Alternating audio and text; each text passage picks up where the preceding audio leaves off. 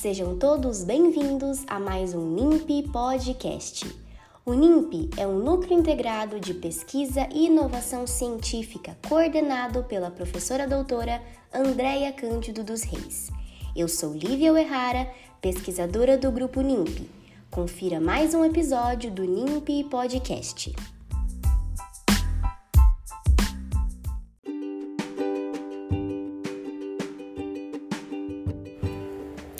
Olá, eu sou Vitor de Mello Soares, sou aluno de pós-graduação no Departamento de Reabilitação Oral da FORP USP, sou orientado pela professora doutora Andréa Cândido Reis e membro do Núcleo Integrado de Pesquisa e Inovação Científica, o NIMP.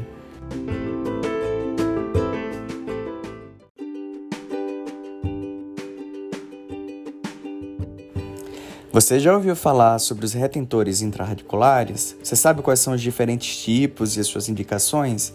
E acerca dos aspectos clínicos contemporâneos? Bom, vamos conversar um pouco mais sobre o assunto?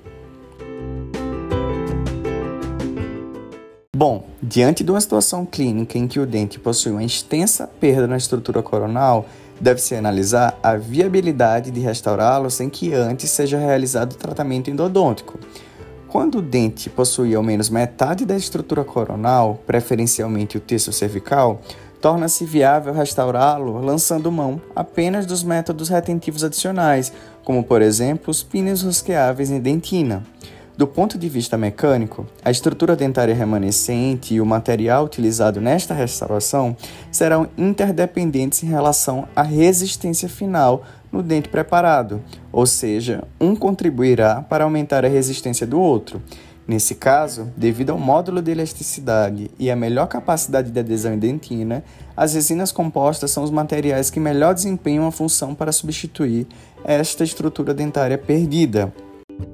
Já em situações clínicas em que um dente elegível para o pilar de prótese facial fixa tenha sido submetido ao tratamento endodôntico, é necessário considerar que esse dente terá sua resistência diminuída e estará mais propenso a fraturas em razão da perda da estrutura dentária decorrente do acesso aos condutos durante o preparo mecânico, somado às perdas da estrutura coronal, especialmente quando as cristas marginais já tenham sido perdidas.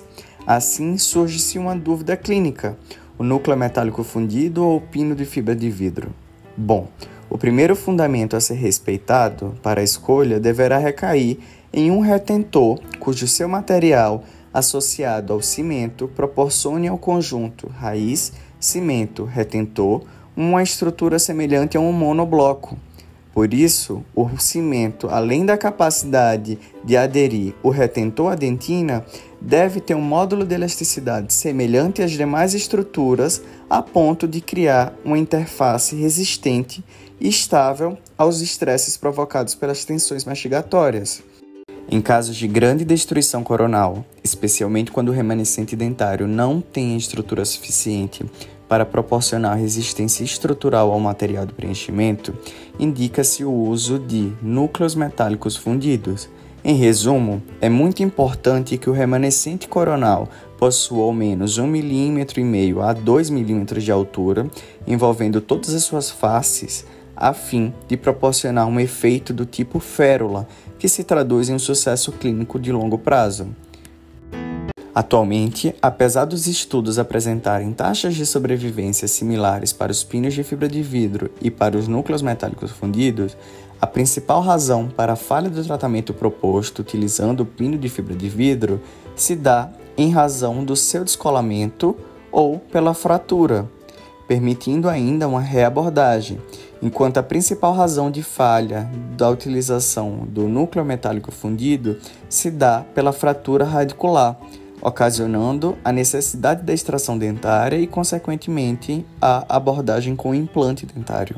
Assim, a escolha entre os diferentes tipos de retentores intrarradiculares disponíveis, acima de tudo, deve levar em consideração a situação clínica do paciente.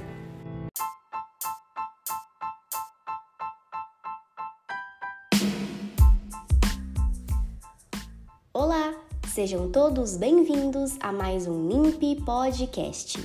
O NIMP é um núcleo integrado de pesquisa e inovação científica coordenado pela professora doutora Andréia Cândido dos Reis.